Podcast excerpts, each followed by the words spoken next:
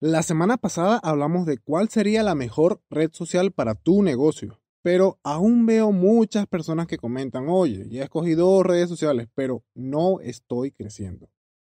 Aprendamos de marketing digital, episodio 29.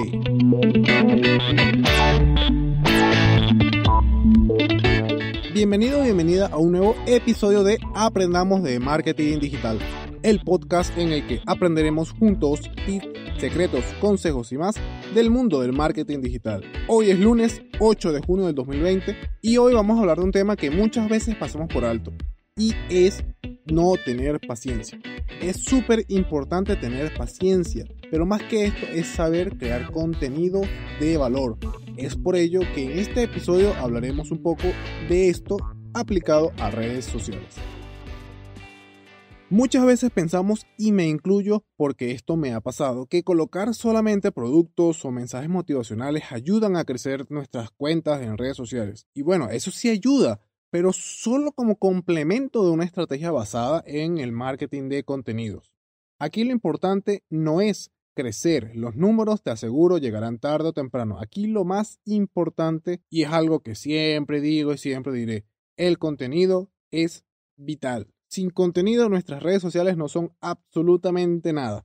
Pero más que esto, este mismo contenido debe de generar valor para nuestro público. Es importante resaltar que el contenido es importante, sí, pero más allá de eso es saber qué contenido realmente es importante para tu público y dónde colocar ese contenido.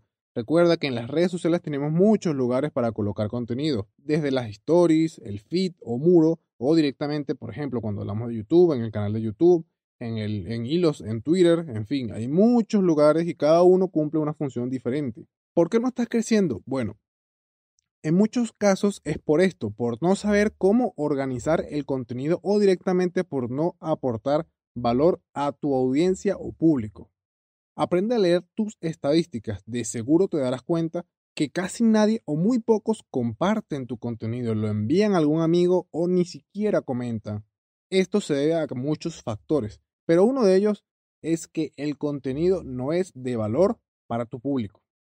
Debes crear empatía y sabiduría, educar, enseñar, dar consejos. Después de todo, si vendes algo es porque de seguro sabes algo de ello o del tema o del nicho. Por ejemplo, algo que veo muy recién para el podcast, quiero comprarme un micrófono un poquito mejor para, bueno, para subir la calidad, ya saben. Era una sorpresa, pero bueno, ya lo saben. ¿Y cómo me cuesta conseguir información de valor en las tiendas que veo en Instagram? Bien, yo quiero comprar un micrófono, pero no he conseguido absolutamente a nadie en Instagram que me diga cuál sería el mejor micrófono para comprarme. Absolutamente ninguna cuenta me dice esta información. Y bueno, si tienes un negocio donde vendes productos físicos, ponte en los zapatos de tu cliente. De seguro te darás cuenta que muchas veces el cliente no sabe qué es lo que quiere comprar. Sabe lo que quiere, sí, pero como en mi caso, que quiero comprarme un micrófono, pero no sé cuál de todos los micrófonos me conviene más comprar. Esto es el contenido de valor. Ahora, veamos otro lado. Eres una tienda que vende productos para computadoras, accesorios, dispositivos, cámaras, hardware, cualquier producto relacionado con tecnología. Y tienes tu cuenta de Instagram, pero primero, no montas contenido de valor y segundo, no estás en YouTube. Y es importante, recuerden lo que les decía en el episodio, en unos cuantos episodios atrás, estar en YouTube es importante y mucho más si es justo este caso que estoy escribiendo antes. ¿Por qué debes estar en YouTube? Bueno, es muy simple. Si no sabes algo, actualmente, ¿a dónde vas? Puede ser que lo busques en Google, sí, o en su defecto, busques en otro buscador, como es el caso de YouTube. Y es precisamente lo que yo he hecho. No sé qué comprar. Las tiendas que aparecen en Instagram no me dan ninguna información adicional para poder decidirme. Entonces, busco en YouTube y allí es que consigo un montón de reviews, tutoriales, unboxing, revisiones. ¿Y sabes qué es lo mejor? Que muchos de esos canales no tienen tiendas físicas, es decir, no venden productos. Sí tienen códigos de, afiliación, sí, pero no tienen productos de venta directa. Allí está el gran problema. No se estudia dónde realmente está el mercado, no se busca dónde realmente las personas buscan al momento de realizar alguna compra o de decidirse por fin qué comprar. No generas contenido de valor para que esta audiencia te conozca, confíe en ti y en un posible escenario compre tus productos o servicios. Allí tienes un dato importante. Genera contenido de valor.